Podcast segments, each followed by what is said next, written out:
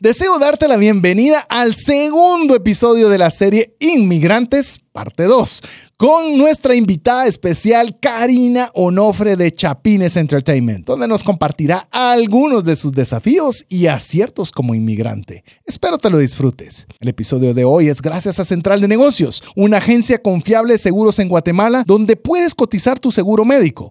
Recuerda que una sola enfermedad puede terminar con todos los recursos generados en una vida. Cotiza el tuyo al WhatsApp más 502 5995 4444. Tener seguros es una decisión financiera inteligente. Iniciamos. Comienza un espacio donde compartimos conocimientos y herramientas que te ayudarán a tomar decisiones financieras inteligentes. Esto es Trascendencia Financiera. Soy César Tánchez y si bien no soy una persona curiosa, tengo debilidad por aprender de otras personas sobre su profesión o talento. Hola, te saluda César Tánchez y como siempre es un verdadero gusto poder compartir contigo un programa más de trascendencia financiera, un espacio donde queremos brindarte conocimientos, herramientas e inspiración que te ayuden a tomar decisiones financieras inteligentes, con el objetivo de poder agradar a Dios con la buena gestión de los recursos que nos presta, también tener lo suficiente para necesidades y gustos de nuestra familia, pero también que podamos extendernos más allá para poder ayudar a una mano amiga. Así que te damos la cordial bienvenida.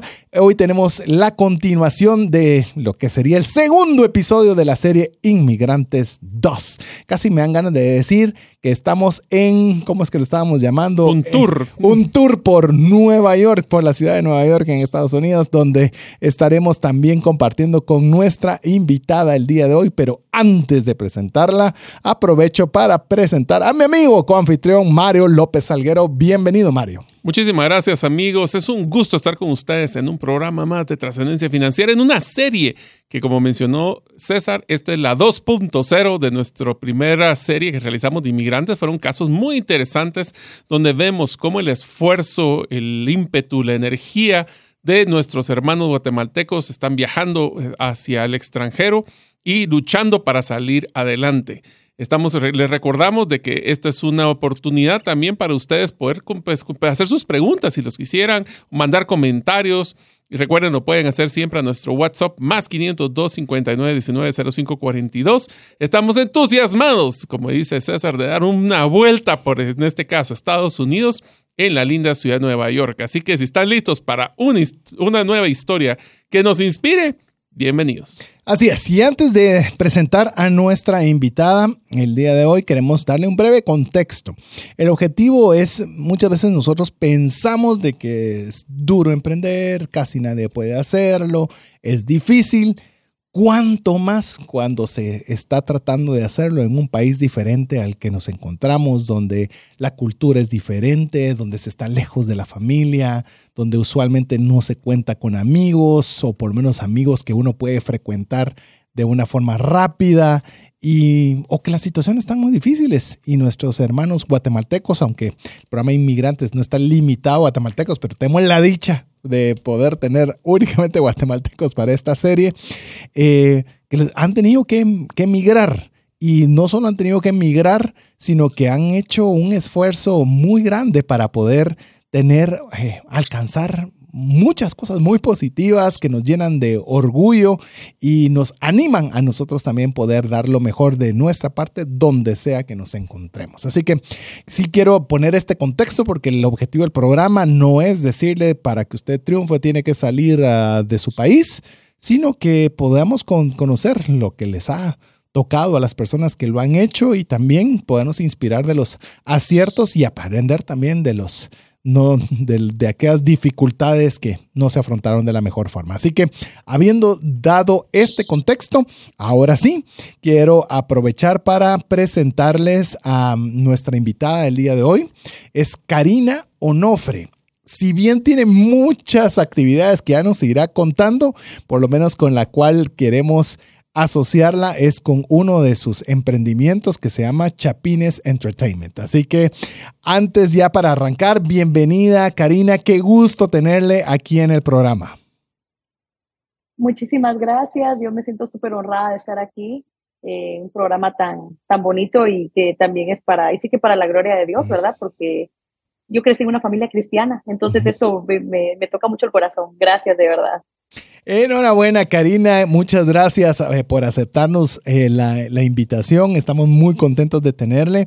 Y si bien nosotros hemos conversado un poco con el objetivo de tener la entrevista el día de hoy, me gustaría que nos contara un poquito de su persona, solo para tener una referencia de, la, de todos aquellos que están escuchando el programa, que sepan un poco de quién es Karina, y antes de entrar a, N detalles que queremos preguntar, pues que nos cuente un poquito de usted. Bueno, eh, como ya lo saben, mi nombre es Karina Onofre. Eh, mi familia es originaria de Chicamán, el Quiche, un municipio bien lejano de la capital, eh, pero también tuve la oportunidad de vivir bastante parte de mi vida en la capital, en Villanueva. Eh, y fue una parte muy bonita porque siento que ahí también me enamoré como de, de esta parte artística, increíblemente, ¿verdad? Me enamoré eh, por un grupo que llegaba que se llamaba Iquibalam, que era el teatro callejero. Entonces de ahí me enamoré como, de, como del arte, como hacer algo diferente. Eh, así que gracias al Ministerio de Cultura y Deportes que ese tiempo llevaba esos programas, ¿verdad? ajá, entonces siento que es esencial, ¿verdad? Cuando uno lo exponen a ciertas cosas diferentes cuando uno es pequeño. Entonces, eh, sí, soy de, de Quiche, pero crecí en la capital.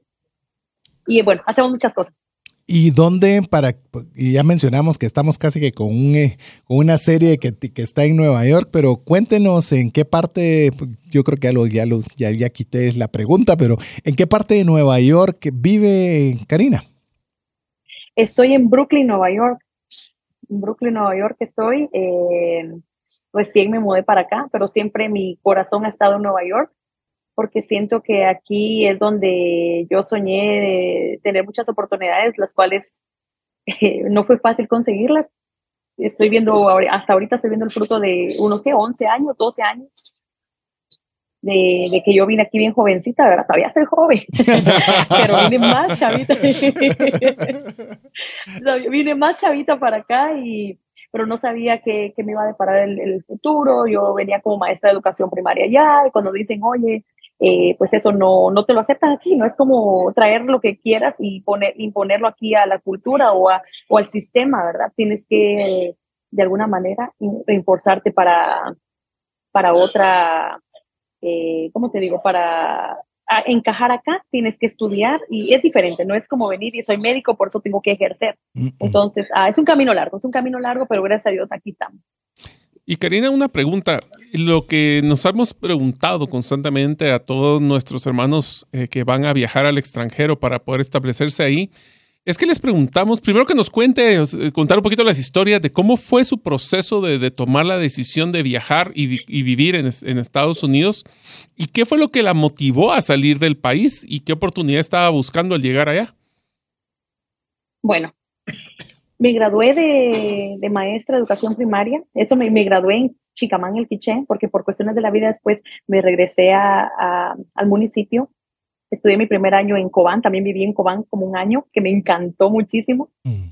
Eh, de ahí yo quería estudiar ciencias de la comunicación en la capital. Fui a ver eh, la Universidad de San Carlos porque ahí era el único, es el único lugar, no estoy mal, o no sé si ya cambió, pero era el único lugar en el que impartían ciencias de la comunicación, fui a ver la facultad y todo, pero por cuestiones de, bueno, ahí sí que económicas, ¿verdad? Ya no pude seguir, ya no pude irme a la capital porque eso incluye que tus padres te paguen, te paguen eh, hospedaje, comida y muchas cosas, ¿verdad? Que en ese momento pues no se tenían a manos llenas.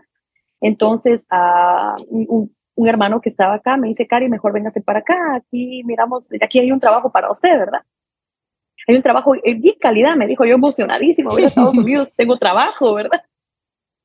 Eh, y dije yo, bueno, entonces ya no, ciencias de la comunicación ya no es un, ya no es una opción, ¿verdad? Entonces, en el 2009, casi entre 2009 y 2010, no, no, no recuerdo muy bien, eh, decidí venirme para acá. Y sí, mi hermano me dice, tengo un trabajo para ti, pero el trabajo era una decepción que en una semana yo había ganado 20 dólares. En una semana, 20 dólares. ¿Se imaginan? Me iba mejor en Guate. Sí. entonces, por eso digo que a veces la gente piensa que solo vienes y técnicamente se abrieron las puertas del éxito y no es así. Y podemos saber Entonces, qué era ese primer trabajo, Karina. Claro que sí, claro que sí. Era en una compañía de que se llama este Royal Prestige, que es de ventas de ollas, que uno va y toca las puertas, hace demostraciones y, la gente decide si te compra o no. Las ollas eran carísimas. A mí, yo no sé, no el vender creo que no es mi no es mi fuerte, no se me daba, no vendía nada. Y pasó la semana, yo le digo al señor, que era el dominicano, ¿verdad? Le digo, la verdad, pues no, no vendió nada. Me dice, no te desanimes y me da 20 dólares. Me dice, con esto cómprate algo en McDonald's. Y yo veo los 20 y digo, oye, no voy a vivir, la renta, en ese tiempo la renta, y yo era, eh, compartía cuarto con, con mi familia, yo tenía que pagar al final 400 o 500, dije, ¿de dónde voy a sacar 500 dólares con 20 dólares? ¿Y qué hizo en ese Entonces, momento ah, entonces para poder... No, eh, no, no, yo renuncié, le dije yo a mi hermano, lo siento hermano, yo me tengo que ir porque él, él era muy bueno, él estaba yendo bien. Entonces le dije, yo me tengo que ir porque no, esto no es lo mío. seguro. Pero igual, sí, igualmente, este, de ahí mi primer trabajo ya oficial donde me pagaban un poquito mejor para subsistir, ¿verdad? Era en una panadería ecuatoriana, donde yo, pues yo, yo me vi eh, limpiando mesas, eh, cargando este cochitos así para el horno, o sea, cosas así que uno tiene que hacer, ¿verdad? Barriendo y que la gente pues eh, te vea mal, porque eh, la, la mayoría de, de gente, si no, si no eres de la nacionalidad, y estás en un restaurante, quieren que sepas eh, la, cómo, cómo se sirve un platillo, ¿verdad? Entonces, así que un choque cultural, no solo en Estados Unidos, sino de otras culturas. Y, ay, no, fue una pesadilla, pero de algo hay que vivir. ¿Y cuánto Y tiempo sin estuvo saber ahí? inglés. Ah, bueno, por favor, ajá. Es, esa es una de las cosas eh, que, que yo eh, puntualizo aquí. Si no sabes inglés, no van a haber puertas que se te abran. O sea, a menos que seas muy pilas y que ya traigas una idea, así como a menos que seas Messi, ¿verdad? Y que no necesites hablar inglés para subsistir. Pero aquí sí se necesita mucho. Eh, de ahí, después de eso, eh, tardé ahí como un año y, y empecé a trabajar en restaurantes. O sea, es lo único que había porque estaba en una comunidad ah, hispana Ujú. y eso tampoco me empujaba a aprender inglés, porque uno se acomoda, ah, pues todos hablan español, entonces uno se acomoda mucho, mucho, mucho. Y estuve en eso como unos cuatro o cinco años sin saber inglés, en serio, porque yo era muy piedra allá en Guate, y pues la verdad que ya no es que te enseñen el mejor inglés, perdón si te van a No. ofender. No, No, no, para nada. Sí, eh, ustedes saben que es cierto, o sea que eh, los maestros que llegan de inglés allá, la verdad que no es que tengan el, eh, la, el- con la capacitación para hacerlo. Entonces, y si uno es piedra, imagínense eso. Más difícil. Entonces yo, sí, es muy difícil, entonces ah, no había modo, hasta que en el 2011, ajá, por ahí, conozco al que es mi esposo. Y lo voy a incluir porque siento que uno tiene que hablar de las personas que de alguna manera lo inspiran y lo ayudan a uno. Por supuesto. En- en- Entonces él me dice, lo conozco, él es también de, de, de, Chi- de Chicamán, viajé ¿Ah, tan lejos sí? para reencontrarme con alguien. Ala, Bueno, eso sí, qué probabilidad hay de irse a Estados Unidos para poder casarse con una persona de tu misma ubicación. Imagínate, pero no es ni solo el departamento, No, de la misma de ubicación. la misma ubicación. Qué increíble. Wow. Eso sí, Sí, es es el destino. ¿verdad? Sí, no, eso tiene que ser el destino, porque yo le digo, yo te vi un par de veces allá y no me caías bien, pero entonces nos encontramos acá y de verdad, de verdad. Entonces él me dice, Cari, este, si quieres, ah", porque yo le, dije de verdad cuando lo conocí, mi sueño es ser actriz, mi sueño es hacer muchas cosas, y me ve y me dice, ah, ¿ya fuiste a la escuela de inglés? Porque para estudiar actuación tenés que estudiar inglés primero. Y si lo quieres hacer, tenés que, eh, tenés que capacitarte. Y él me lo dijo así claramente. Ujú. O sea, que como que me bajó de la, de la nube que mucha gente a veces está, ¿verdad? Como que Ujú. yo quiero, quiero y construís como tus castillos en el aire, pero no ah, tomás la acción para hacerlo. Entonces él me dijo eso y que me meto a estudiar al college, que es como tipo la universidad de adultos, Ujú, ¿verdad? Un college comunitario. Eh, y trabajo para eso, ¿verdad? O sea, para subsistir, subsistir y para estudiar en el college. Y, y sí me metí a estudiar inglés y sí saqué todos mis cursos de inglés. Me costó un montón, perdí no sé cuántas veces los exámenes de escritura, pero lo logré. Pero sí fue gracias a que él me dijo, me, me dio como la guía de qué hacer, ¿verdad? Y después de eso sí me metí a estudiar actuación aquí en Nueva York. Me parece increíble, eh, eh, como lo he comentado, de que tuve la oportunidad de, de viajar al Medio Oriente eh, y pues otra cultura, otras, otras cosas así totalmente diferentes a la que estamos acostumbrados, pero había un denominador común y se lo platicaba Mario y ahora con lo que nos suma Karina, eh, el inglés es clave. Es decir, el inglés en Emiratos Árabes Unidos, en Dubái, en Qatar, donde usted quiera, si no sabe inglés, no, no se le van a abrir oportunidades. Entonces, eh, quiero aprovechar a que si usted se va dando cuenta de dos personas que hemos hablado, eh, dicen el inglés es clave. Yo le quiero decir, jovencito, jovencita que nos escucha. Y dice, ah, es que el inglés ya no sirve para mucho. Es clave. O sea, aprende el idioma. Es que yo quiero aprender francés. Te dicen, sí, pues aprender francés está bien, pero el inglés. O sea, el inglés es sumamente crucial. Y eh, con lo que nos está contando Karina, eh, quiero que tal vez solo nos, porque a mí me, me gusta ahondar un poquito en las historias. Estamos hablando que está trabajando, pero aparte de estar trabajando, está estudiando y sumar las dos cosas. Y no es estoy trabajando para sacar para mis salidas del fin de semana, es para pagar la renta, para tener que comer y aún así dedicarle tiempo a estudiar. No haber sido fácil esa, ese tiempo que tuvo que invertir para poder tener el inglés que se oye, que se oye fácil, pero que llevó mucho esfuerzo.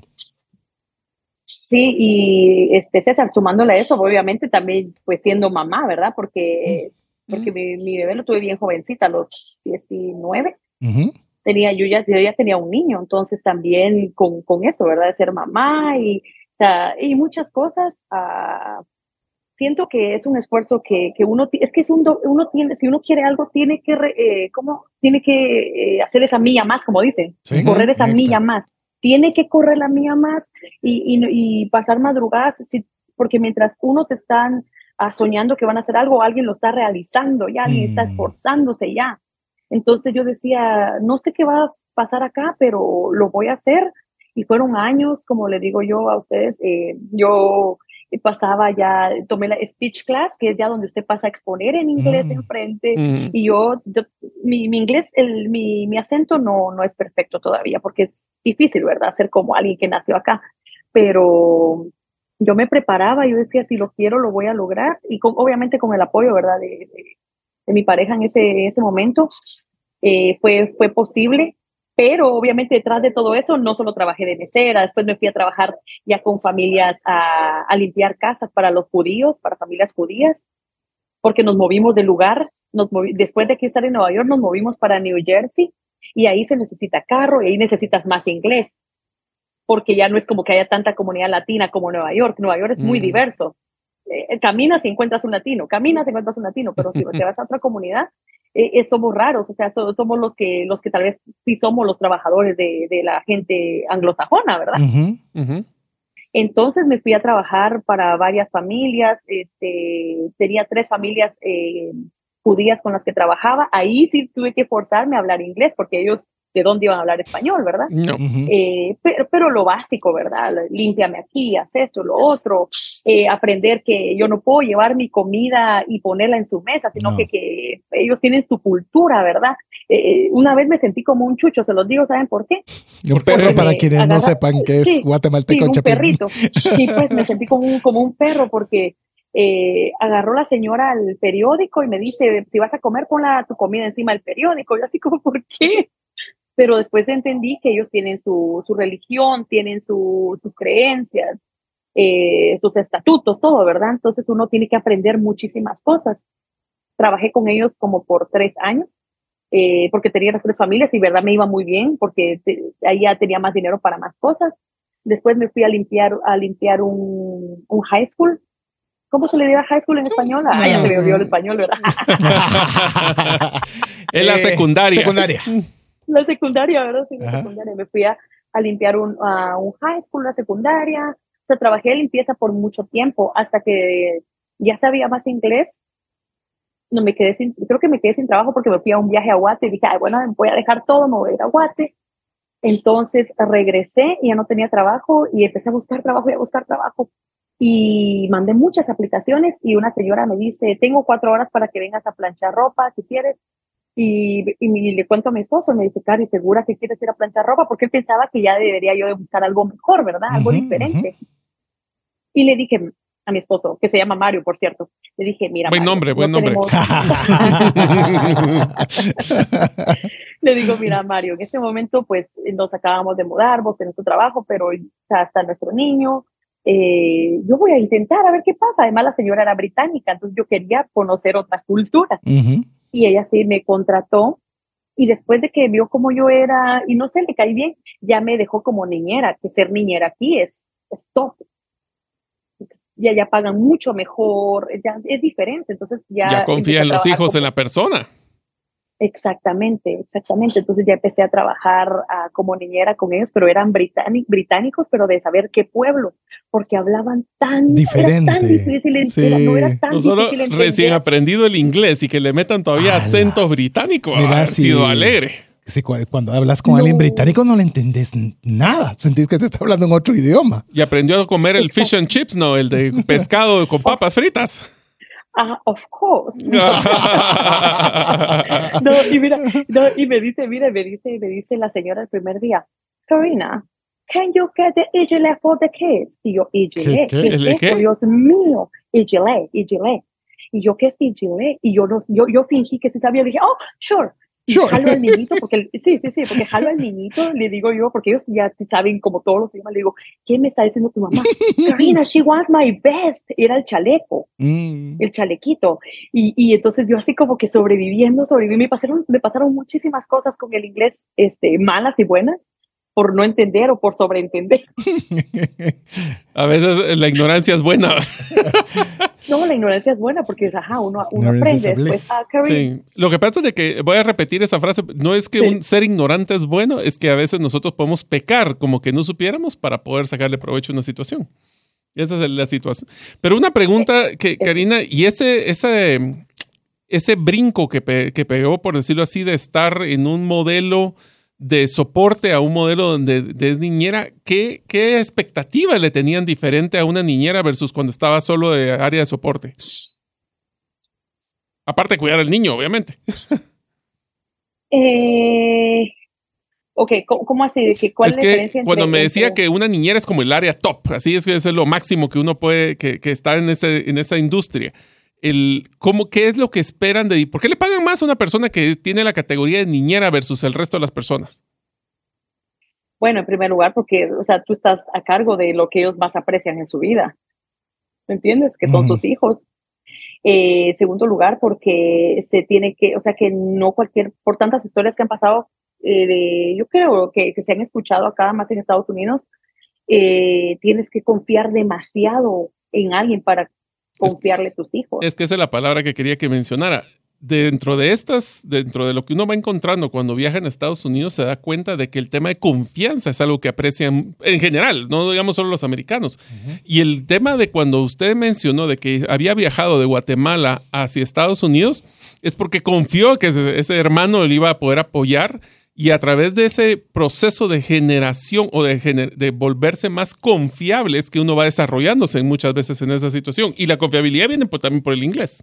Sí, entre muchas cosas, ¿verdad? Porque sí, no es solo así. Me imagino, si conozco un poco esa área, es, pasó entrevistas, hubieron varias personas adicionales que no, no, porque en su caso fue que usted llegó por una actividad y ahí mismo tomó la confianza por, por, para el otro. Sí, pues. Exactamente, exactamente, pero les voy a contar algo bien chistoso y bueno, algo que, que quiero que escuchen y que creo que vale en todo el mundo, es que uh, yo, yo planchaba esas cuatro horas ropa, eh, sábanas y todo eso, ¿verdad?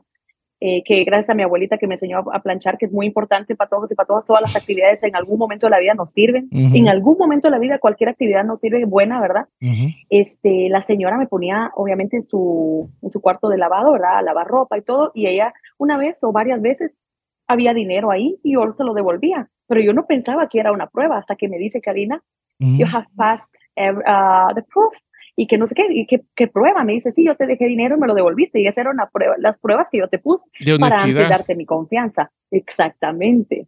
Mire pues. O sea, que uno cree yo, que o escucha esas historias, pero que no son reales, porque si le escuchaba, ah, va, póngale esa prueba, pero no, en serio te lo estaban poniendo para ver si sí. eres una persona digna de confianza. Exactamente, me puso la prueba y dice que yo le devolví dos 40, una, una vez dejó 40, otra vez dejó 20, y otra vez volvió a dejar otros 20 y yo le devolví el dinero tal y como estaba ahí, ¿verdad? Eh, entonces me dijo que eran pruebas y yo cuando dije, wow, que, y se siente muy bonito de verdad. Se siente muy bonito cuando, cuando, cuando ser honesto es uh, de alguna manera reconocido, ¿verdad? Y voy a decir algo, eh, amigo y amiga, eh, eso se, se oye, sí, de plano lo tenía que devolver. Pero cuando no tenés garantizado el pago de tu renta, cuando estás justo con tu comida, la tentación de quedárselo haber sido, o, estoy infiriendo mal, Karina, decir, esto con esto podría comer, con esto podría hacer el supermercado, total tienen dinero, tal vez ni se dan cuenta. O sea, ha de haber sido una, aunque sea leve, una batalla mental de ver si se era honesto o no. Exactamente, porque, o sea, yo en ese tiempo ganaba, entré ganando con ellos 15 la hora que era para el planchado y todo eso, que la verdad no era mucho, no era mucho ni siquiera en ese tiempo. O sea, imagínate, hice cuatro horas ahí, aquí no sé buenas matemáticas, cuatro, uh 60. por 15. 60. Va, 60. Me hubiera ido con 100 dólares, imagínate, si hubiera llevado los 40. Entonces, uh, no, no sé, lo que pasa es que, como digo, los valores son muy importantes y como dice, si usted lo hace cuando no, o sea, es como un hábito. Si usted agarra un hábito, aunque no lo estén viendo, usted lo hace. ¿Me entiende? Sí, sí, hay que ser bueno. No controlando usted. Sí, es que esa es la frase. Hay que ser bueno inclusive cuando no te miran. Principalmente. Cuando no te miran. Cuando no te ven. Porque esos 40 dólares hubieran sido carísimos porque se hubiera quedado sin trabajo. Y no hubiera podido crecer. Hubiera quedado sin trabajo. No, y, y, eso me abrió, y ok, de ahí la señora esta del, del pueblo me dice, ¿sabes qué, Cari? A mí no me gusta la gente norteamericana, me voy a ir. Me dice, me voy a ir. Sí, se fue con sus gemelas, porque eran gemelas las que cuidaba. Yo así como que, ah, no, acá es trabajo. Me dice, pero antes de irme, te voy a dejar recomendada con una de mis mejores amigas. Me dice, mira, ella tiene mucho dinero, ella tiene una compañía en África, ella, eh, yo sé que te va a, yo con mi recomendación, tú te vas a quedar ahí. Y terminé trabajando casi siete años para esta señora la que me recomendó. Y esa será la historia con la que vamos a continuar antes de hacer una breve pausa donde queremos aprovechar para que usted nos pueda escribir al WhatsApp más 502 59 19 05 42 de algo que usted quiera compartirnos o por qué no, también usted pueda saludar a Karina por ese medio. Así que le recordamos más 502 59 19 05 42. Lo dejamos con importantes mensajes con usted y regresamos en breve para ver cómo sigue esta historia. Si sientes que no te alcanza el dinero y que necesitas ordenar tus finanzas, el curso Transforma tus finanzas es para ti. En él aprenderás a gastar con inteligencia, salir de deudas, ahorrar con propósito, generar más ingresos y mucho más. Adquiere el curso en la página cesartanches.com en la sección de recursos. Invierte en tu educación financiera y transforma tus finanzas. Si llegara a fallecer la persona que lleva el ingreso al hogar, ¿se tendrían los recursos económicos para poder seguir adelante? Si la respuesta es no, el seguro de vida es algo imprescindible a contratar. Adquiere un seguro de vida de bajo costo que te devuelva todo lo aportado en 20 años. Cotiza el tuyo al WhatsApp más 502 5995 4444. ¿Sabías que según Employee Financial Wellness, un empleado ocupa más de 144 horas laborales al año lidiando con problemas personales de dinero? Mejora la productividad de tu empresa proporcionándole a tu equipo educación financiera. Solicita una propuesta al WhatsApp más 502 59 19 05 42. Si el contenido de este programa te genera valor, compártelo en tus redes sociales. Trascendencia financiera. Así es, queremos que usted se una con nosotros en el APC, aprender, practicar y compartir, que ahí nos está jugando una pasada ahí, Jeff. Jeff en los controles, eh, quería ver si estábamos despiertos. Nos va a hacer un blooper ahí de todos los bloopers que hacemos aquí durante el programa. Si usted quiere reírse un poco, a ver si armamos algún día un TikTok de todos los bloopers que salen aquí. Así que, pero bueno, estamos hablando eh, con Karina Onofre, eh, que finalmente nos está dando esta oportunidad para contarnos su historia de vida en esta serie de Inmigrantes, parte 2, en la cual pues nos está contando principalmente cómo fue ese proceso de confianza donde pues gracias a esas a haber pasado esas pruebas de honestidad pues eh, se pudo conservar un, o, tener incluso un ascenso, decirlo, del, del, trabajo y de los ingresos que se estaban teniendo, al punto de que cuando esta familia se va, le deja recomendada con otra familia a causa de que, pues obviamente Karina había demostrado ser una persona confiable. ¿Y cómo fue esa experiencia con esta nueva familia, Karina? Oh, Dios mío, fue genial porque el inglés de ella ya no, en primer lugar, ya no era tan de pueblo como el otro. era británica, era británica, pero yo ya iba entrenado, mi oído iba muy entrenado ya, entonces ya eso ya no era ningún problema. La señora eh, me entrevista y al siguiente día yo ya estaba trabajando para ella. O sea, fue rápido. Al siguiente día, sí, fue rapidísimo. La señora le confiaba demasiado a ella, entonces ella, ven, Karina es la elegida y, y me contrata la señora. Eh, y mi primer día resulta que dejo tirar mi billetera y pierdo los 100 dólares de mi primer, de mi primer día de trabajo. Ay, me imagino que eso es que otra vez, dolió. ah, sí, ha de haber dolido muchísimo, muchísimo. Me dolió, me dolió, me dolió muchísimo, eh, pero bueno, son cosas que pasan que no tenía la culpa ella, ¿verdad? Y empiezo a trabajar con esa familia y yo les cuento de mis sueños, de lo que yo, este, que yo estoy estudiando. Entonces ella cada vez que yo empezaba nuevo como nueva temporada de clases, ella me decía, Karina, acomodémoslo todo a como, tú, a como están tus clases. Acomodemos estos meses a como están tus clases. Eh, al punto que yo, eh, yo dormía, eh, cuando ella se iba de viajes, porque ya les mencioné que tenía una, tiene una compañía de viajes de safari en África al punto que habían semanas que yo me quedaba con los niños ahí, ahí en casa y, y me daba la oportunidad de traerme el niño también. Yo me traía a mi niño y me quedaba ahí en toda la casa eh, cuidándolos a ellos y tenía a mi niño. Entonces a mí me dieron una gran confianza y de verdad que me trataron como familia. O sea, la verdad que encontré mucho, mucho apoyo en gente que a veces uno piensa que tal vez no, pero encontré mucho apoyo eh, tanto eh, que me dieran trabajo como que también no cualquiera te deja llevar a tu hijo a tu trabajo. Sí. No. No, eso, eso demostró, sí, demostró, no, y obviamente estás, ellos, eh, la persona es una inmigrante también. Sí. Porque estaba viajando de, de, Inglaterra hacia Estados, Unidos, inmigrante. Y ella, pues, no solo aprovechó a desarrollarse, sino que también el hecho de que tan rápido haya generado confianza es algo que nosotros tenemos que apreciar y valorar esa confianza. Porque si nosotros podemos tener años de estar construyendo confianza y con un error lo podemos perder, ¿no crees? Es, es, muy cierto, es muy cierto. Les voy a contar algo que me pasó, algo, creo que fue lo peor que me pasó con esa familia, pero fue por causa del inglés, porque el esposo de ella es uh, norteamericano. Entonces ella estaba en esos viajes que pues ella no estaba en casa y yo llevé a la niña a, a comer al parque y íbamos a pasar comiendo pizza. Entonces a las 5 de la tarde teníamos que regresar pero por cuestiones los niños siempre como que quiero más tiempo en el parque. Entonces le dije, ah, bueno, no hay problema, tu mamá no está. Pero antes de salir yo le dije a la señora, I don't have more time, pero no tenía, o sea, yo le quería decirle que, que ya no tenía como, oh, no, no, le dije, I don't, I don't have more minutes, que ya no tenía más minutos en mi teléfono porque mi teléfono ha prepagado, pero esa no era la frase que yo debía usar. Yo le dije, I don't have more minutes in my phone, pero eso no era la frase. La frase que yo tenía que escribir era, my service is going to be canceled. le, hubiera, le hubiera tenido que decir otra cosa, menos eso, porque no me entendió que yo estaba diciendo. Entonces, como el esposo sí estaba ahí, ya eran las cinco y media y yo no llegaba, el esposo se puso como loco porque, o sea, ¿quién, eh, o sea, algo les pasó. Sí, no, algo les pasó, ella no contesta, me llamaba y me llamaba y me llamaba y no contesta. A la y, que estrés. sí. No, el señor estaba estresadísimo porque decía, como tanta cosa que se oye, Por ¿no? Supuesto. O sea, o sea, diría esa mujer, tal vez se llevó a mi hija o no sé. Entonces, yo, nosotros eh, estaba regresando justo con mi hijo y con la nena, ¿verdad? Y nosotros felices como a las 5.45, regresando de la pizzería. Y el señor me ve y estaba súper enojado. Me dice, Karina, ¿qué pasó? Yo le digo, pero yo te dije, yo le dije a tu esposa que I had to have more minutes. pero eso no era el, la frase que debía escribir. Entonces él me dice, si no tienes teléfono, no vuelvas a venir a trabajar. Y yo me enojo porque yo sé lo que yo valgo en ese momento.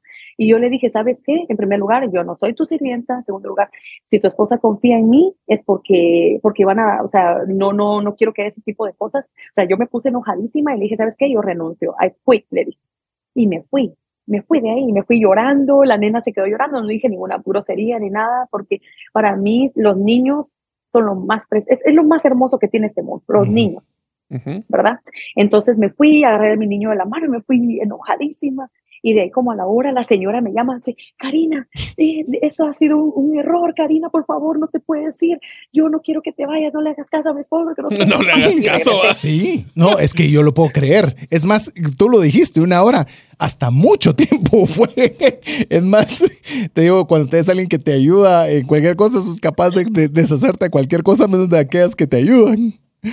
Exacto, exactamente, exactamente. Me dicen, no, Karina, no. Y la señora estaba llorando, por favor, regresa mañana, mira. Y cuando yo regresé el otro día, el señor me tenía un, ramo de flores y me dice, Karina, discúlpame lo que pasa, que pues eh, tú sabes que uno pues es, mi hija y yo me, me, alteré, me preocupé, pero otra vez, por favor, mira este, tu teléfono, eh, eh, explícanos bien qué está pasando. Entonces, desde ese momento cancelé el teléfono y agarré una línea directa, ya no, ya no agarré eso de, de prepago. Dije, no quiero que me pase eso. pero sí, pero y creo que es el, problema más grande que he tenido con esa familia. Y de ahí el Señor, creo que como yo tengo, es, que se me salió como, como el espíritu el espíritu, ahí sí que chapín, cuando te enojas y, y, sí, sí, el espíritu así como que puchica, no, yo no me voy a dejar, ¿verdad? Y el Señor jamás en la vida me volvió a molestar. Se lo dejó bien amenazado. Pero yo digo que no haber sido solo Karina, le haber dicho a la esposa de ah, haber dicho a Karina. Si esta chapina se me va, me la, te vas vos, vos seguidito. A ver, Karina, y me encantaría hacer este desenlace de, serie de trabajos que has tocado y sé que quiero que platiquemos un poco ahora de la Karina de hoy día, que está metida en 50 mil cosas, pero me gustaría ver cómo fue ese inicio de, de, estar teniendo, llamamos trabajando para otras personas en diferentes escenarios, como nos lo has ido narrando. Eh, ¿Dónde nace la espina y dónde nace el, deseo de emprender, de hacer algo de forma propia? ¿Y cómo fue ese inicio? Ok. En medio de todo eso que les cuento, yo ya estaba yendo a, eventos, porque a mí siempre, eh, bueno, conocía varias amistades de México, de Colombia, y yo miraba que ellos tenían eventos. Yo decía, qué bonito, ¿verdad? Pero la verdad no encontraba como lo que, como eh, a mi comunidad, yo no la encontraba. Y yo decía, bueno, vamos a ir con los colombianos, vamos a ir con los mexicanos. Y me miraba la coordinación que ellos tenían. Y decía, wow, va a ser bien difícil. Jamás en ese momento yo me imaginé que iba a resultar haciendo esto, ¿verdad? Entonces, eh, tenía una amiga, tengo una amiga todavía muy querida, ella es ah, mexicana, que me dice, Cari, me dice, sé que tú andas en todo eso, ¿te gustaría ir a modelar para un, para un fashion show? yo le digo, sí. Entonces me empecé a meter como a eso, como que ir a entregar premios, ir a modelar, no me pagaba absolutamente nada, más bien uno tenía que gastar.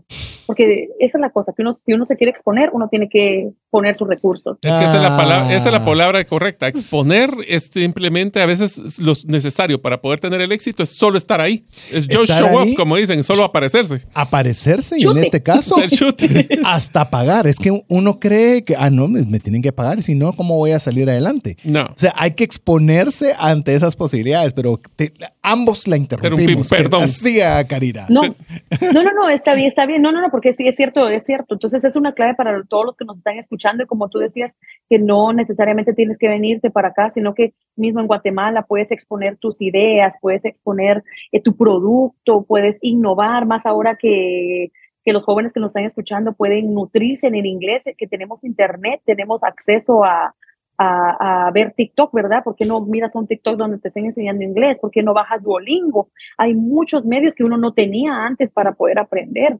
Y sabes qué, Karina, eh, quisiera añadir, perdón, porque creo que tu, tu acotación de historia es muy importante. Eh, y usted puede decir, ¿y cómo? sea voluntario en su iglesia, en un club rotario, eh, préstese a qué? Pues a, recibir a las personas. Diga que, cómo puedo involucrarme en aquello que usted pueda tener la oportunidad de conocer personas que las que usted quiere aprender, de involucrarse en actividades donde usted le gustaría participar y no espere que le vaya incluso a pagar, sino sea voluntario, sirva, atienda, ayude y se va a dar cuenta, como vamos a ir siguiendo, viendo que se van abriendo puertas conforme uno sirve. Exactamente, César. Mira, yo te voy a decir algo que tal vez tú me dijiste que quién era yo, ¿verdad? Nunca mencioné parte de, mi niñez, pero yo crecí eh, siendo en una familia cristiana, ¿verdad? Y recuerdo que nosotros íbamos a San Miguel Petapa, la iglesia Nueva Jerusalén.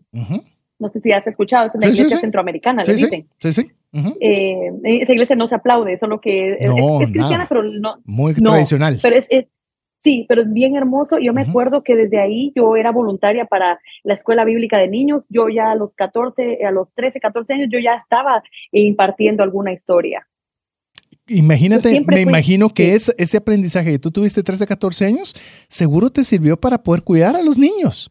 Ya llevabas hasta esa escuela de poder enseñar, de tener paciencia, porque si todos los que tenemos hijos pequeños sabemos que la paciencia es clave, ¿verdad?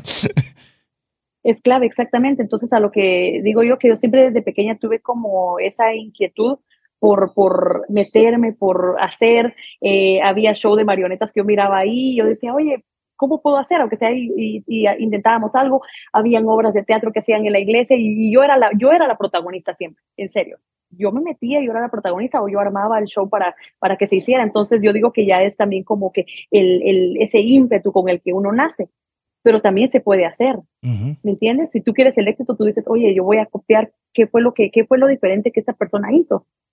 Entonces sí hay oportunidades, sí hay oportunidades, pero hay que buscarlas. Nadie va a llegar a tu casa y te va a tocar y va a decir, oye, yo veo que tienes esto para ofrecer y te lo van a comprar o te van a llamar.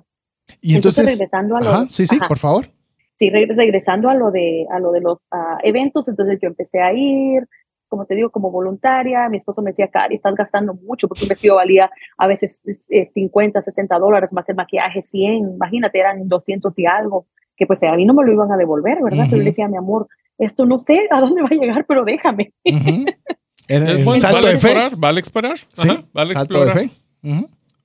Entonces ah, yo iba y conocía a mucha gente, conocía, conocía a mucha gente, y así fue que adquirí experiencia y también fui a la escuela de actuación, que costaba un curso de 10 semanas, 700 dólares, de un día a la semana. ¡Auch! Este, Sí, carísimo. se llama Stella Adler. Eh, ahí me encontré a esta Regina Blandón, que es la, la, este, la, esta muchacha que es de, de la familia Peluche. Ah, sí. Ella estaba, ella estaba tomando clases en esa escuela, también Telma Madrigal, que es otra actriz de México, tomando clases junto conmigo, y así como que, y ahí te das cuenta que, que en tu tierra puedes ser top, pero vienes acá y tienes que eh, empezar picar desde cero. Tienes que picar piedra. Tienes que empezar desde cero, a menos que pues obviamente seas muy grande y ya no necesites eso, pero la mayoría, pero si fuera así, todos fueran, todos eh, tuvieran el éxito, ¿verdad? Entonces ah, ah, eh, tomé clases de actuación, eh, entonces ya empecé a conocer personas por medio de que ya estaban en medio de, la actuación, que ya tenían cortometrajes independientes. Entonces fue, un montón de cosas que al final vino la pandemia, ¿te acuerdas? Sí, sí, ah, vaya si no. Vino la pandemia, ay Dios mío, sí, y para eso, sí, para eso eh, yo ya tenía mi primer cuando cerraron, eh, perdón, tenía mi segundo bebé, mi segundo varoncito, cuando cerraron todo, eh, mi niño tenía 40 días. Ah, la recién nacido. Sí, pues recién nacido. Este, exactamente, exactamente. Entonces yo dije, bueno, este, ya, bueno, esto ya, tal vez ya no va a ser lo mío, ¿verdad? Voy a tener que hacer algo más. Eh, mi esposo estaba trabajando como siempre, de ahí cerraron los trabajos y todavía me daban algunos días de niñera, pero decía yo, ¿qué voy a hacer? Porque ya también, lo bueno que había seguido el college, había ganado 33 créditos, que era ya para poder ingresar a una carrera en sí. Yo quería estudiar radiología, les cuento. Ya tenía todo para estudiar radiología. Ya tenía los libros para examinarme y todo, que son dos años nada más que me faltaban. Pero de ahí se me ocurre abrir TikTok. Y yo, sorpresa. Sí, pues exactamente, se me ocurrió abrir TikTok a mí para eso de finales de, del 2020, casi iniciando el 2021, pienso yo. Abrí TikTok y empecé a, a, ver cómo se movían las cosas. Pues decía, oye, yo no soy, yo no bailo así, ¿verdad? Yo no, yo no sirvo para ese contenido y miraba y miraba. Hasta que comparto un video de la colonia donde yo crecí, en Villanueva, que no sé si les va a sonar. Se llama Mario Alioto López Sánchez. no tal vez no, Villanueva no, es, es, una, una, colonia bien tremenda, que fue, sigue siendo pues ahorita peligroso y en ese tiempo pues yo me acuerdo que mi niñez era como que cada fin de semana mataban a una persona, literal, literal, literal, literal. Y por eso le, doy gracias a Dios que, que de alguna manera jamás, el, yo creo que el estar amarrada a Dios y estar con esa guía de, de de estar este, en el, la reunión de jóvenes, en las escuelas de, escuelas de vacaciones, escuela bíblica de vacaciones, en muchas cosas, siempre me tuvo como en línea de, de lo que era bueno y estar ahí, ¿verdad? Porque llegan ofrecimientos a los jóvenes que me están escuchando en estos momentos, saben los que están en, colonias así marginales y que le toca a veces vivir a uno porque no hay otra opción. Yo me recuerdo que había muchas cosas como que las niñas decían, oye, mira, este, tienes que hacer esto para entrar a la Mara. Ya escuchaba yo eso. Mm. Pero jamás me llamó la atención, pero creo que fue porque siempre estuve agarrada de la mano de Dios y siempre de alguna manera el Estado tenía un propósito para mi vida. Seguro. ¿Verdad? Y ese propósito yo lo estoy viendo ahora y la verdad que, que cuando uno confía en Él, las cosas siempre van a estar para bien, eh, sea lo que sea. Bueno, entonces les decía que, que después de eso, este, ahorita ya me perdí. Hiciste un TikTok, un TikTok, viral que... Ah, sí, exactamente, exactamente. Hice, eh, alguien, un amigo me dice, Cari, mira, ¿quieres ver tu casa? yo ya no es mi casa, ¿verdad? Y él toma un video de toda la calle de Alioto y de mi casa. y entonces yo vengo y le subo una canción como, como triste y le pongo voz, que es un día nueva, que qué triste, que no sé qué, que, y, lo subí así nada más, que me encantaría volver a regresar. Y ese video tiene como 200 mil visitas y un montón de comentarios y comentarios y comentarios. Es como que, ¿y esto de dónde salió, verdad? pero ya era gente que vivía acá, que decía, oye, yo extraño allá, que yo extraño Metrocentro, que extraño eh, que no sé qué, que no sé cuándo. Entonces dije, oye, aquí sí hay una comunidad que se puede armar de alguna manera. Entonces ya empecé a referirme más a, lo que es como el, patriotismo, ¿verdad? Desde lo guatemalteco, que, que eh, nos gusta comer esto, que hoy tengo esta receta, eh, subiendo puras cosas, ahí sí que como dice en inglés, random, ¿verdad? Lo que se viniera, entonces de ahí estaba ya creciendo mi red, creciendo y creciendo mi red, hasta que viene la oportunidad de, de hacer un festival guatemalteco, que es Chapines Fest, que de ahí salió Chapines Entertainment. ¿Y qué fue lo que era Chapines Fest, para entender? sí, ya teniendo la comunidad guatemalteca, este, me habla un muchacho, me dice, oye, Cari, mira, qué bonito lo que estás haciendo, yo tengo una plataforma para hacerlo eh, hagámoslo, ¿verdad? Hagamos esto. Entonces ya sé como que será, ¿será que va a llegar gente? ¿Será que se puede realizar? Pero de ahí mi esposo me dice, Cari, hacelo, ¿verdad? Este, y él me da ideas, mira, puedes tener 20 citas adentro de cosas guatemaltecas, de, de ah, gente emprendedora, y, ahí se va armando, se va armando la, la ahí sé que la, logística, ¿verdad? Cuando entonces se lanza Chapines Fest, que es un festival chapín en la ciudad de Nueva York, se lanza en el 2022. Ajá. Y es todo un éxito, es todo un éxito. O sea, los tickets se acabaron un mes antes que, de que fuera el festival. Oh. Se hace un sold out. Entonces, de ahí decimos nosotros, oye, ¿te acuerdas que hemos ido a muchos a conciertos o algo así, pero a nosotros como que no nos gusta a, a dónde están trayendo a nuestra gente, ¿verdad? Entonces decidimos cambiar la temática también de a dónde traer a nuestra gente de, que no sea como, si estás en Estados Unidos, segregarte, ¿verdad? Porque también existe eso, la segregación acá. Entonces nosotros decimos, oye, no, vamos a llevar a los guatemaltecos a un lugar donde ha ido este cantante que es súper famoso, vamos a hacer esto. Entonces ya como una, una innovar, como ser el, nuevo Chapín en la ciudad de Nueva York, ¿verdad? No el que vino hace años y que solo se dedica a trabajar y mandar, trabajar y mandar, sino que a construir algo acá ya y a construir la comunidad y hacer eh, que, sea bonito y apoyar negocios también, porque también por medio de esos eh, eventos, de ese evento, se empezaron a apoyar negocios, a los cuales pues uno iba y les decía, oye, puedo poner mi flyer aquí, y se les hace un video, el video se hace viral, la gente llega y conoce el producto, entonces se vuelve una cadena muy bonita y después de eso decidimos abrir ya lo que es la empresa Chapines Entertainment. Con mi esposo la, la abrimos, que ya es como la mamá de, del festival, de los otros eventos que tenemos también. Es decir, Chapines Fest todavía continúa. Oh, sí, esto, el Chapines Fest fue el año, eh, perdón, fue en mayo, 14 de mayo. Eh, y en cada mayo, personas. en cada mayo se está planificando hacer. Eh, queremos que ya sea, que ya se vuelva cada mayo. Lo iniciamos en abril, pero de ahí, de, ahí dijimos que mayo era bueno y teníamos nuestras dudas que de hacerlo el 10 de mayo, perdón, el 14 de mayo lo hicimos que el, aquí el segundo domingo de, de mayo es el día, de la madre. Exacto, exacto. Entonces nosotros decíamos, oye, pero ¿qué tal no van a llegar? Porque el 10 de mayo fue hace estos días. pero resulta que muchos llevaron a su mamá al festival. Hubieron 1.500 personas en el festival. 1.500 personas, ¿qué te parece? Y vendidos un mes antes. Nada mal. Y entonces Chapines Entertainment es el que es la, la sombría donde uno de sus eventos insignia es el Chapin Fest. ¿Y qué más hace, qué más hace Chapines Entertainment? A ver, que esa es buena eh, pregunta, quiero oír.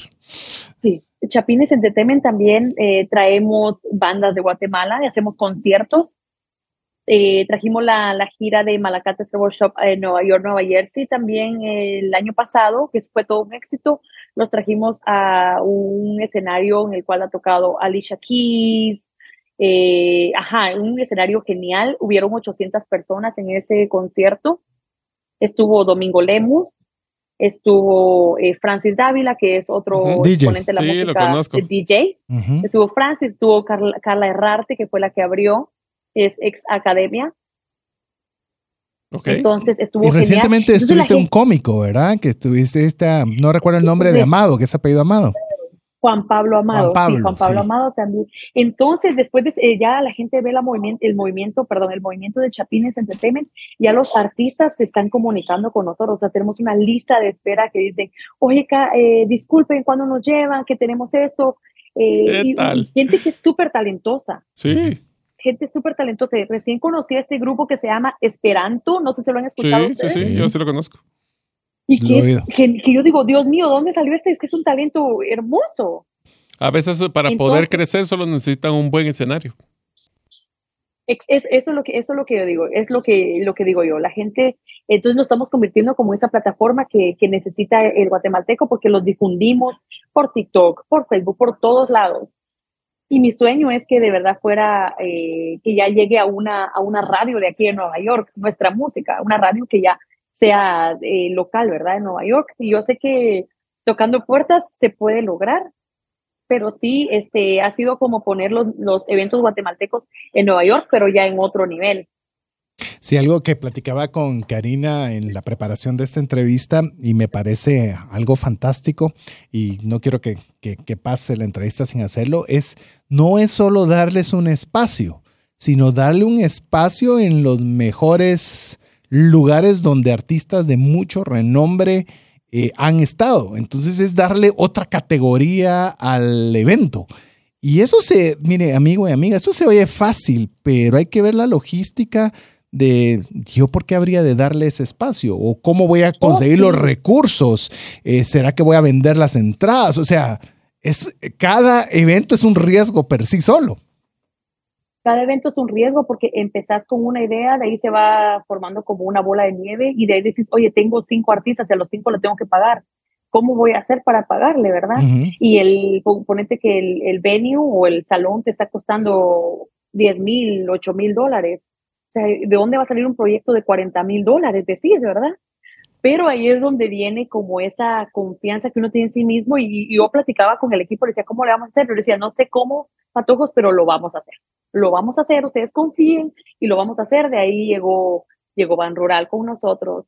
Campero nos estuvo buscando por cielo, mar y tierra para poder unirse al festival. Ya no era como la primera vez que uno buscaba la ayuda, sino que ellos ya te buscan porque ya están sabiendo cómo trabajar.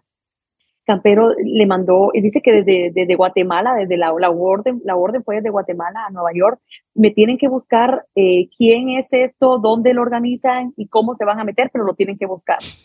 Y la cosa es que había un muchacho que llamaba, llamaba, pero es que yo decía, la llamada es tan, tan constante que yo pensaba que era como esos de scam. Ah, sí.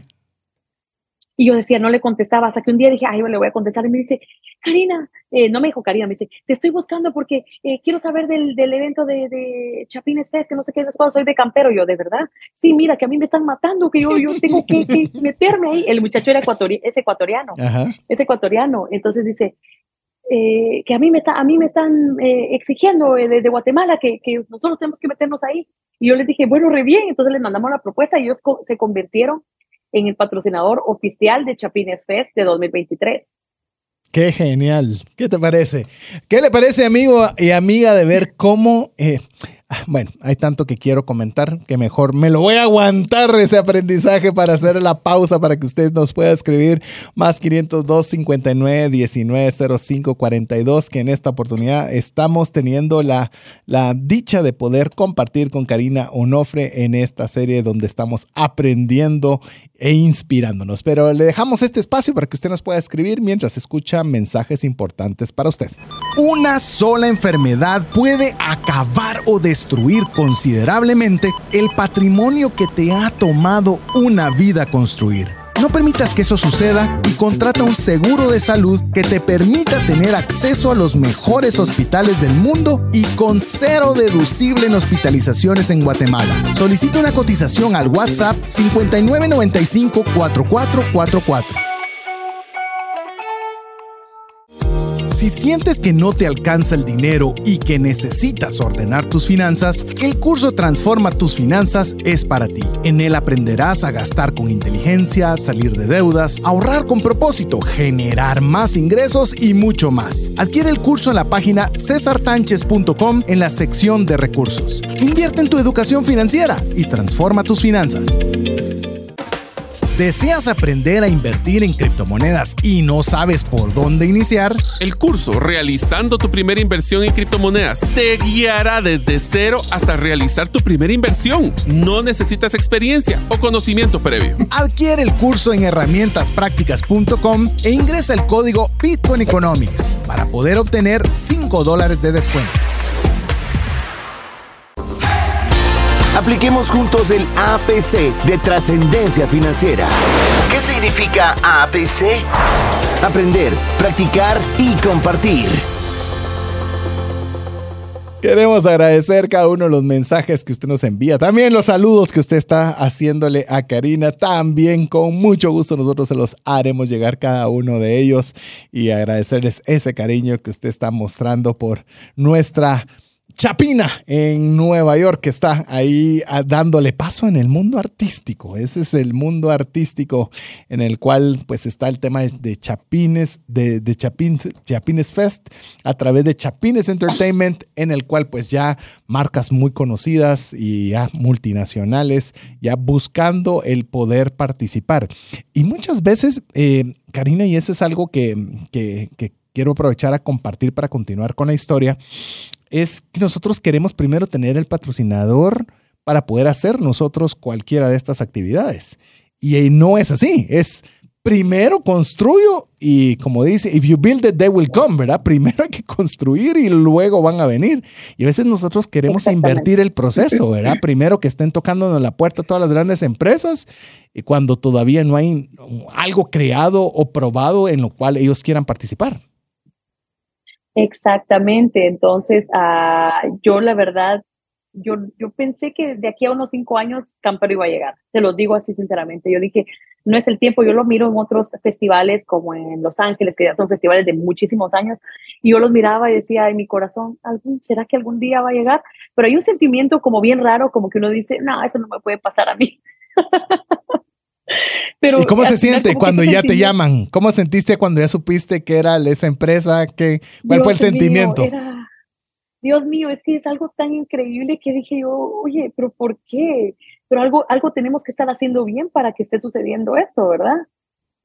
Entonces, ah, tal vez se metieron a ver, no sé de dónde lo vieron, hemos hecho muchos TikToks, este, tenemos también la página de Instagram de Chapines Entertainment, ahí está como el trabajo que hemos hecho, o alguno de mis videos se fue viral porque ya empezaba yo a ir a varios a negocios, pero dije yo, esto tiene que ser algo bueno y, y eso fue la verdad que nos salvó porque el presupuesto del, de Chapines Fest 2023 era muy alto porque hicimos, lo volvimos a hacer otra vez en un lugar que se llama Knockdown Center, que es donde traen DJs de alta gama, traen gente muy importante, es aquí en, entre Brooklyn y Queens.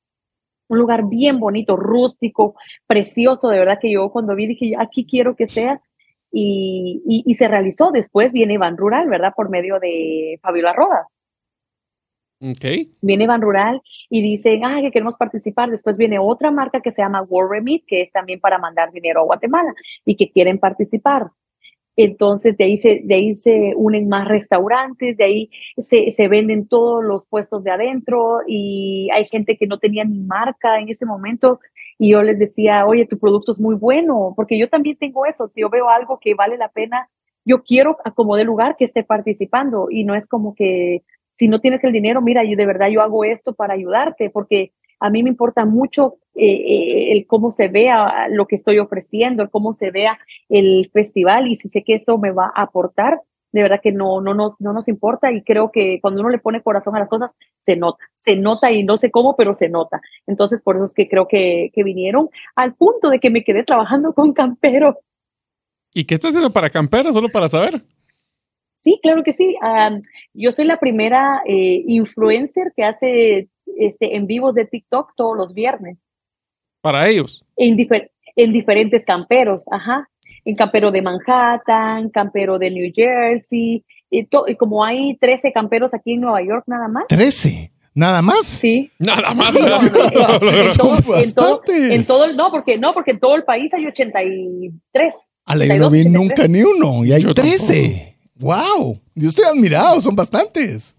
Sí, lo que pasa es que eh, aquí en Manhattan acaban de abrir dos. Uno en Port Authority, que es en, sí, cerca, de, Times Square. ¿sí? sí, exactamente. Y el otro es en Herald Square, que está cerca de la 34, donde está Macy's, ah, el grandote. No, bien ubicados. Bien ubicados. Entonces la muchacha, después de que termina toda la bulla, que es un éxito, ¿verdad? Que está por todas las redes y más artistas escribiéndonos que quiero participar el otro año entonces me dice la, la, de, la de marketing, ¿verdad? Me dice, Cari, fíjate que estoy creando eso y quiero que trabajes con nosotros todos los viernes. Es un programa piloto de tres meses y, perdón, de tres semanas de tres semanas nada más. Me dice, este, para ver cómo funciona y de ahí vemos qué, qué, pasa. Entonces les cuento que ahora ya vamos por la sexta semana. Eso, ah, muy bien, bien, ganado, excelente. Bien ganado. Rina, una pregunta. Nos damos cuenta de que no solo es pollo campero, esa fascinación o ese empuje que tienen pues, ustedes, en este caso tú, para poder motivar a, a dar a conocer esa oferta de productos y servicios que tienen origen en Guatemala una de las cosas que estuvimos viendo es de que estás participando fuertemente en la sociedad eh, o en el grupo de restaurantes en Nueva York. ¿Por qué es que te gusta tanto eso? Y más, voy a hacer mención porque si alguno de ustedes escuchó el, y vio, específicamente si vio en el YouTube el episodio número uno, se reconocerán esos ladrillos donde está ella, que es Tikal Café, que fue la entrevista que realizamos en el episodio anterior. Entonces, ¿en qué te estás involucrando en ese, en ese grupo de, restaurantes en Nueva York? Ah, fíjate que, bueno, Tical Café es muy especial para mí. Tical Café es muy especial para mí porque los conocimos también en el proceso de Chapines Fest. Ellos fueron mm. patrocinadores de, de Chapines Fest por eso nos conocimos, porque el, eh, son Caro y Darwin, ¿verdad? Darwin nos vio y, nos, y le dijo a Caro que nos contactara. Hicimos una reunión y Caro nos, obviamente cuando venimos a conocer Tical Café, nos impresionó el trabajo del guatemalteco acá, porque esto es algo, algo muy, no sé, muy innovador, algo, algo fino, tiene el nombre de Tical Café, sirven comida vegana, vegetariana. Y la verdad, como que hicimos el match, como dice, hicimos la conexión, hicimos el clic así bien con ellos. Nos gustó su proyecto y ellos después cuando fueron a Chapines Fest quedaron encantados de nuestro trabajo también. Y me dice, Caro, Cari, me dices que yo veo un potencial en vos, me dice, y la verdad que, que no sé qué calidad, ella fue muy linda conmigo, como siempre es muy fina. Y ya después de que terminó toda la ola de, de Chapines Fest y todo eso, ya ella nos propone realizar algo con ellos.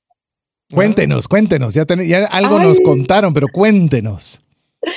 Sí, ella me dice, Cari, quiero hablar con ustedes, este, la verdad que quiero ofrecerles un proyecto y le digo a mi esposo, vamos, y me dice, Cari, ¿en qué te vas a meter ahora? Porque él me apoya, ¿verdad? Él se estresa conmigo, el pobre, pero él viene y dice, vamos, vamos a escuchar. Y cuando nos dice, mira, Cari, es que nosotros siempre hemos tenido el deseo, porque ellos han trabajado mucho en la industria de restaurantes, ¿verdad? Los dos, Darwin y Caro vienen de la industria súper fuerte de restaurantes en cambio, yo vengo más como de, del backstage, se podría decir, ¿verdad? Entonces me dice, mira, Cari, escribí, es muy profesionalmente, me dice, mira, escribí, redacté esto con fotos y todo, eh, con estudio de, con, estudio de, ¿cómo se podría decir? Estudio de comunidades, lo tenía así bien redactado, como cuántos restaurantes de estos hay aquí, cuánta población hay, cuántos restaurantes hay en la cuadra, súper profesional. y me dice, la verdad que nos gustaría abrir un proyecto con ustedes. Y nos vemos a la cara y así como que, ¿qué proyecto? Sí, me dice, nos gustaría abrir una taquería, una taquería. Y así como que una taquería, ¿verdad? Si yo siempre ando promocionando comida guatemalteca, porque es una taquería. Entonces... ¿Por qué no me puso pepián, hombre? ¿Verdad? Exactamente, ¿por qué no? Porque, ajá, exactamente. Entonces, eh, mi esposo me ve y yo sé que el, deseo de mi esposo siempre había sido pues tener un restaurante meramente guatemalteco, ¿verdad?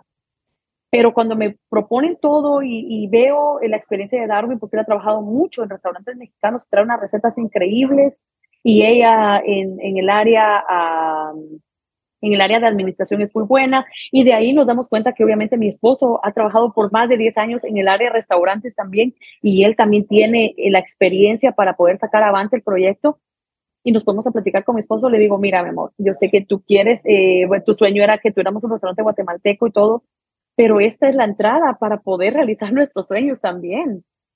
Le digo, date cuenta que el proyecto está muy, muy bueno, donde está ubicado es genial, y el nombre, ya lo saben, ¿verdad ustedes? Sí.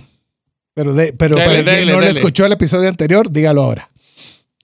El nombre de la, de la taquería es Ilegal Taquería, que el nombre fue creado por Darwin y Caro. Y cuando me dan el concepto, yo digo, wow, es increíble porque a veces, ah, bueno, no a veces, eh, el nombre de ilegal siempre ha sido tomado como algo feo, como eres ilegal, pero aquí es como darle, como darle la vuelta y abrazarlo, ¿verdad?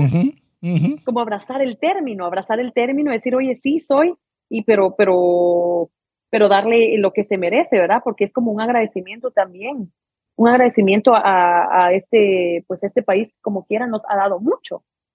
Nos ha dado mucho. Y lo digo que también en Guatemala, porque Guatemala es uno de los países que recibe muchas remesas de este país. Sí, total. olvídate, no hay palabras suficientes para decir ese cariño que se percibe en números cada, remesa que llega aquí en nuestro país. Exactamente. Y, no sé, Karina, eh, bueno, Mario, ¿cómo es ese proceso de especial? Te puedes imaginar, estás haciendo Chapines Fest.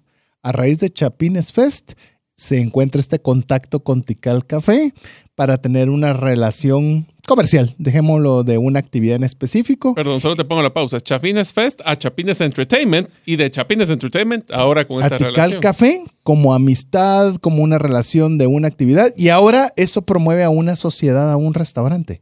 ¿Te das cuenta? Cosas que pareciera que no tienen sentido como una cosa hiló a la otra. Pero si te das cuenta, una de las, de las cosas que ha salido en ese, y Karina, usted nos dirá si es lo que voy a decir correcto, es están aprovechando esas fortalezas y cómo van creciendo en esas fortalezas para capitalizarlas en nuevas oportunidades.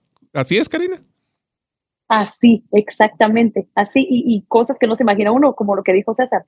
Yo pensaba que iba a ser una relación efímera, ¿verdad? De, ajá, fuiste patrocinadora y nos vemos. Promoveme. Eh, exactamente, pero no, de ahí ya, ya unirnos y, y es algo bien bonito porque como ellos tienen una visión tan innovadora, tan, tan buena. Entonces nosotros sabemos que, o sea, con la ayuda de Dios, el trabajo de nosotros, la taquería va a ser un éxito. Sin lugar a dudas. Y, sí, y, ya casi está por, uh, por porque sea la apertura, ojalá puedan venir ustedes. Ay, Dios. No, no, diga. Es más, es más, con Karina tenemos que decir qué tenemos que hacer para poder llegar ahí. ¿Cómo sí? Que nos metan en la lista de espera. Ah, en la lista de espera de 800, algo tenemos que hacer. ¿Qué te parecería un Finanzas Personales Tour? Ah, ¿Qué te parece? Inmigrantes 3.0. Lo hacemos directo y en vivo. Y lo hacemos en vivo todo desde allá. Bueno, Karina, ya viste, nos comienza a jugar las eh. ideas, ya viste. Yo quisiera hacer una pregunta, Karina, y creo que esta es una pregunta eh, que va a aprovechar mucho nuestra audiencia y es, usted ahorita ha logrado conseguir cierto nivel de éxito con el tema de TikTok específicamente como una de sus principales eh, herramientas o plataformas para poder difundir su mensaje. La pregunta es, ¿Qué cosas ha encontrado usted que son los factores de éxito que han tenido usted y otras personas como influenciadores para poder desarrollar esta plataforma? O sea, ¿qué debería de ser una persona si quisiera desarrollar un, canal como TikTok? ¿Qué le recomienda? ¿Qué chivo les pasa?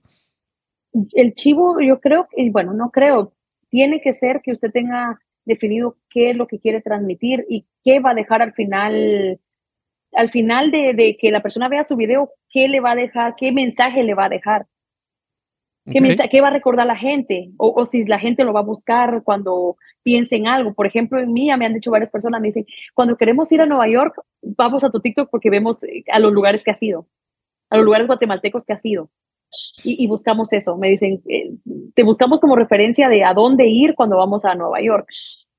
Entonces yo pienso que la, la gente que quiere iniciar un TikTok tiene que buscar eh, su, su comunidad, a quién quiere exactamente dirigirse y qué es lo que quiere transmitir. O, o si es un emprendedor, eh, también cómo ser creativo. Tiene que ser muy creativo a la hora de, de vender. Pongamos que si estás eh, vendiendo carteras, este, haz un video, eh, ponle un video caminando, que, que, estés caminando, enfoca la cartera, eh, pone una música que esté en tendencia, pero pone un mensaje, eh, o pone a escoger a la gente, que la gente participe, oye, me pongo esta, me pongo la otra, que la gente tenga el acceso de participar. De, de, bueno, pero tienes que estar muy abierto a las críticas, porque TikTok Ja, es duro, la gente, la gente es hate. dura, la gente sí, es dura. es duro. Sí, Hay mucho hate. tienes que estar, tienes que estar consciente que la gente ahí eh, va a armar, este, arma muchos TikToks sin ni siquiera una foto y te pueden decir cosas feas, pero es parte de, ¿verdad? O sea, si, si te odian de, de gratis, imagínate monetizando, pues está bien. Pues sí, Yo ¿verdad? tengo el 1% de los seguidores de Karina, 1%. No estoy exagerando, 1%. Y recibo una cantidad de hate que para qué te cuento. Ya no digamos como, ala, Ah, si es sí. que uno da un consejo, en mi caso es consejos de finanzas y ¿y por qué? Y no dice, y ya es otro charlatán hablando, otro vende humo, ala, pero digo yo, eh, ya saber qué nos quiere vender. A uno sí le contesté, le digo, disculpa, ¿qué te estoy vendiendo? Ya no Eh, contestó. o sea, sí, pero es que hasta me dicen, ¿estás vendiendo? No te estoy vendiendo nada, pero bueno. En fin, ya Sí, desahogué, eso, ese- ya ese- desahogué. Eso, ese es el precio de, el precio de TikTok, pero sí que, que, Pero sí, que lo intenten y lo intenten plataforma. y van a encontrar su camino. Y es una no minoría. se den por lo, mencioné también, o sea, te llega mucho, pero es una enorme minoría, así que vale la pena. Sí. Y Karina, eh, a ver, y, voy a sumar a lo que ya, ya bien estabas mencionando el consejo de, de TikTok y qué, sobre qué quieres que te reconozcan o te encuentren. Si usted quiere seguir a Karina en TikTok, búsquela como Cari. Guión Y, guion bajo, Onofre, de ahí usted la puede seguir. Y lo interesante de no solo seguir su contenido y que definitivamente vale la pena, mire, es una enciclopedia de chapines exitosos en Nueva York. Me encanta ver que hay una panadería que se llama Totopan, que hay un Chicken Stop, se llama el otro restaurante, si no estoy mal, de, Sí, también de un, creo que son dos socios, si no estoy mal, los emprendedores guatemaltecos, creo que también de Totoningapán, un De fotógrafo. Mire, es una belleza de, de lugar donde usted puede ver a guatemaltecos que, que están, Están luchando, están luchando y están poniendo su grano de arena como emprendedores. Y Karina tiene un excelente, eh, llamemos, compendio de cada uno de estos lugares. Que ahí viene mi pregunta adicional a motivarle a que usted busque su, per- su perfil de TikTok. Es, teniendo contacto con tantos latinos y especialmente guatemaltecos, Karina, ¿cuál es su percepción de los inmigrantes que usted ha tenido contacto? Porque ha de haber de todo, pero ¿cuál es su sentimiento de los inmigrantes que están, pensemos específicamente en Nueva York?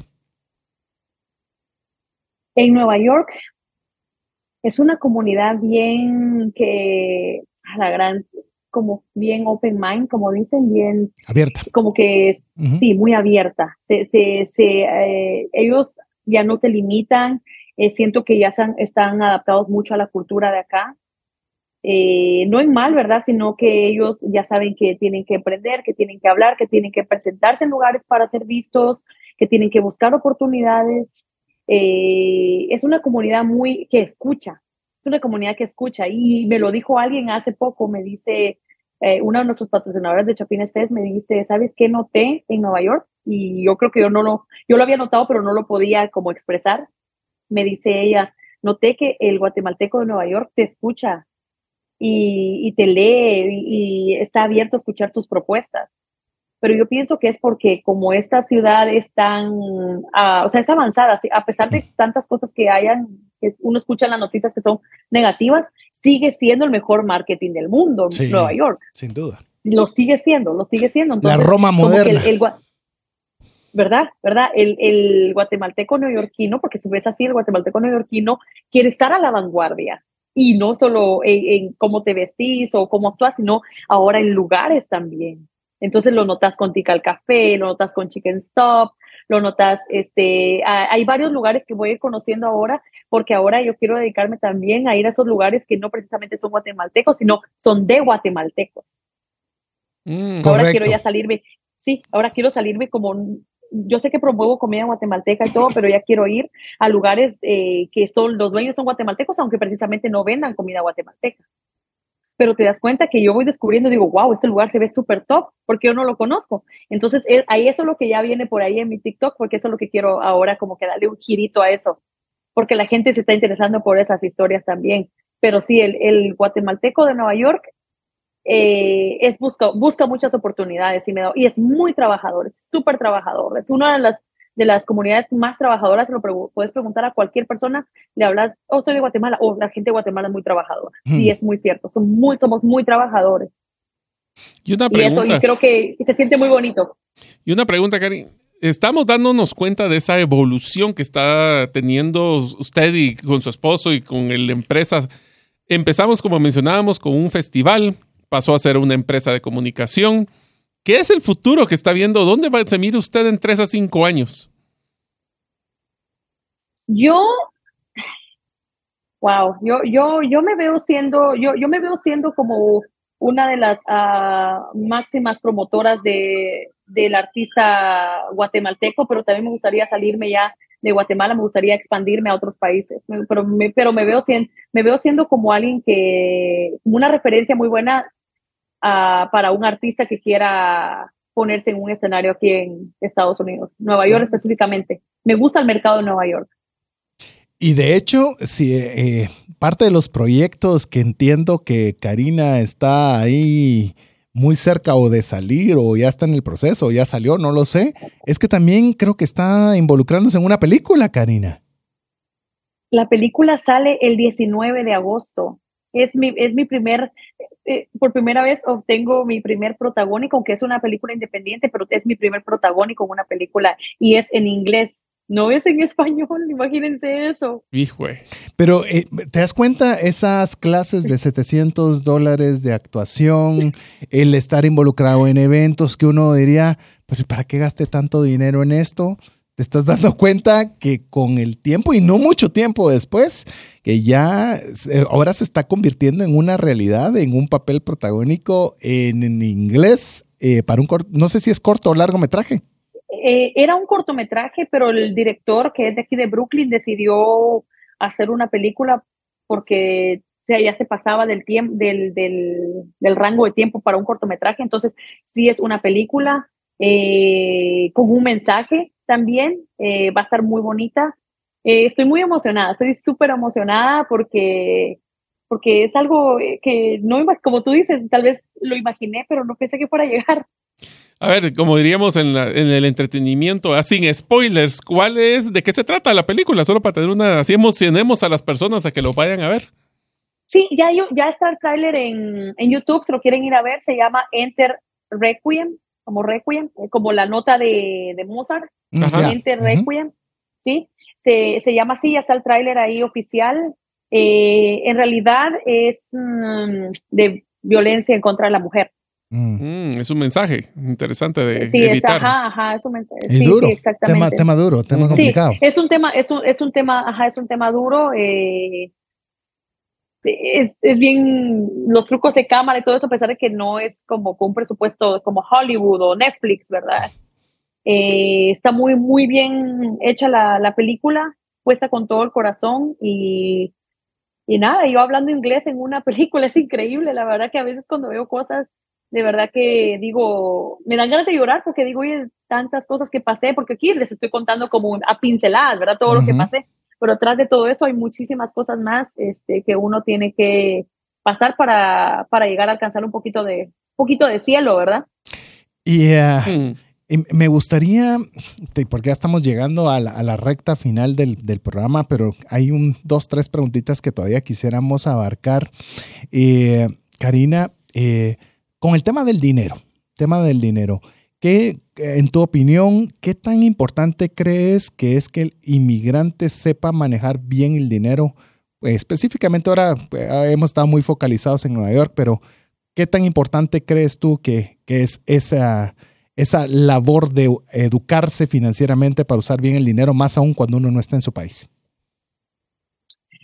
Wow, es muy, es a la gran, es bien importante porque pónganle que les voy a poner un ejemplo para ahora, para hacer la sociedad de la sociedad que hicimos para la, taquería, se necesitaba dinero, ¿verdad? Por supuesto. Y no es que lo tengamos aquí en cash o lo que sea.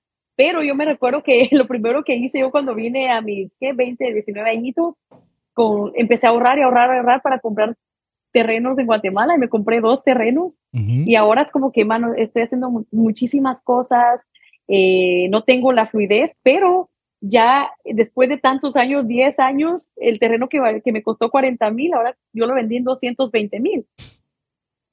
Entonces digo, oye, ya, ya, o sea, es un ahorro que no lo vi nunca, pero lo, lo tuve. Entonces, sí es muy importante guardar, es muy importante ahorrar, súper importante, no lo, uno no lo ve así, pero en el futuro puede servir demasiado. Eh, yo pienso también que, que la administración es algo, lastimosamente es algo que no nos lo enseñan en la escuela, ¿verdad? Y es algo que lo que sufrimos, como que, oye, lo que tengo aquí me lo voy a parrandear. Entonces es muy importante ahorrar. Yo sé que es difícil, pero una gotita hace la diferencia que, tengas tu cuenta donde quieras que la quieras tener, porque no, no le vamos a hacer patrocinio, no le vamos a hacer a promoción a nadie porque no hay patrocinio, ¿verdad? Pero donde quieras tener tu, tu cuentecita, este, pon tus 100 dólares uh, semanal, por tu, pon tus 20 dólares semanal. Y cuando ya pasen dos, tres años, va a ser un dinero que vas a tener ahí porque siempre es importante para cualquier emergencia. Eh, pero sí es importante guardar para el futuro. invertir en Guatemala siempre va a ser bueno también. Así que ya vio porque eso estamos en trascendencia financiera y ahora con Mario vamos a tener que pensar en trascendencia financiera tour. Ah, Muy bien, me parece. Así es, para poder, eh, como bien dice Karina, no, no, no nos enseñan y por eso es que realmente estamos como espacio de radio para poder enseñar y ayudar y compartir estas historias como la de Karina para, para poder compartir con ustedes esta experiencia de vida. Pero bueno, así de rápido se nos fue el programa, se nos fue el programa, Karina voló el tiempo. Ah, vamos a tener que hacer una parte 3, ah, una parte 3. Eh, pero sí, pero quiero darle este espacio para que nos pueda contar algo que, que, que, no quiere terminar el programa sin poderlo contar y le dejo este espacio para, ya no con preguntas, sino para que algo que usted dice, no, no se puede acabar sin que diga esto. la gente, la gente escuchó que yo empezaba ganando 15 dólares la hora, entonces quiero decirles que ya como niñera ya subí a 25 dólares la hora, 25 a 30 dólares la hora, lo que ya con mi experiencia eh, llegué a ganar. Buenísimo. Buenísimo, sí, pues. Entonces, para, para que sepan cómo, cómo estuvo el proceso, porque la gente es como que se quedó ganando 15 siempre, entonces quería como que, como estamos hablando también de lo financiero, ¿verdad? Y yo sé, amigo y amiga, si usted está en Guatemala puede pensar, eso es un montón de dinero. Le quiero decir que también recuerdes el costo de vida. El costo de vida, lo que es la renta, lo que es la luz, la comida en Nueva York, eso no le alcanza, pero ni para... No para nada. Entonces, sí quiero tenerlo claro o porque lo quería expresar porque a veces, ala, es un montón. Eh, montón, siempre compare sus ingresos con el costo de vida, porque... No, el costo de vida es, como tú dijiste, hay gente que tiene dinero en Guatemala y uno habla con ellos y les digo, oye, yo pago 2.500 de renta y dice, ¿qué? Y lo, y lo suman y es mucho dinero. Entonces tienes que tener un muy buen ingreso para poder tener una vida así como muy eh, de lujos, ¿verdad? Pero no, tenemos una, una, vida bonita, este, muy agradecidos con todas las oportunidades y, y también expectante las nuevas. la vamos a tener que hacer otra tercera porque no, no, es que hay mucho que contar, porque aparte de eso también Chapines Entertainment quiere llevar felicidad a los niños en Guatemala, entonces lo hicimos, lo hicimos en una aldea de la, en una aldea de las que tuve la oportunidad de trabajar ahí en Chicamán llevamos a cositas, de show de marionetas, entonces queremos seguir llevando cosas bonitas a Guatemala. Buenísimo, avísenos cuando, Karina, cuando sea la próxima iniciativa y vemos cómo como programa y como personas, cómo poder ayudar a sumar a esa iniciativa tan hermosa. Genial. Así que bueno, Karina, muchas gracias. Eh, le dejo este espacio para despedirse de la audiencia temporalmente, porque seguramente compartiremos micrófonos más adelante. Genial. Muchísimas gracias por, ah, por haberme tenido acá y todos los que eh, pues están escuchando. Siempre estar motivados, que siempre eh, se tenga la fe en que se va a, realizar algo, que van a lograr lo que quieren, pero nunca deben de parar de tocar puertas. Aunque ustedes vean que no está sucediendo o sea, va a pasar algo que, que va a, ahí sí que a, hacer la chispa de lo que ustedes están buscando. No paren, no paren, no paren de buscar los sueños porque sí hay oportunidades, pero tenemos que ser muy, muy consistentes.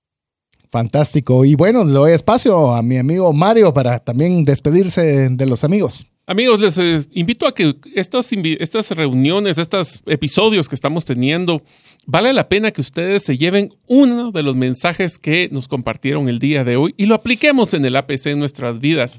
El tema de la persistencia, el tema de cómo poder crear contenido, crear comunidad, el que más les haya gustado y recuerden de que si ustedes todavía quisieran volver a escuchar el episodio, lo pueden hacer en cualquiera de las aplicaciones donde escuchen su música con el podcast Trascendencia Financiera. Y también si usted tiene amigos, familiares que están inmigrantes, no digo solo en Estados Unidos y, y ahora curiosamente específicamente en Nueva York, en cualquier parte del mundo, seguramente les gustará poder escuchar esta historia que nos puede inspirar a todos. Así que con esto eh, quiero darle las gracias nuevamente a Karina Onofre, que estuvo con nosotros como invitada especial, a mi estimado Mario López Salguero también como mi coanfitrión y a Jeff en los controles. Me despido de usted, su servidor César Tánchez, esperando que el programa haya sido de ayuda y bendición y esperamos contar con el favor de su audiencia la próxima semana, si así Dios lo permite. Mientras eso sucede, que Dios le bendiga. Si el contenido de este programa te genera valor, compártelo en tus redes sociales. Trascendencia financiera. Esta es una producción de iRadios Guatemala Centroamérica.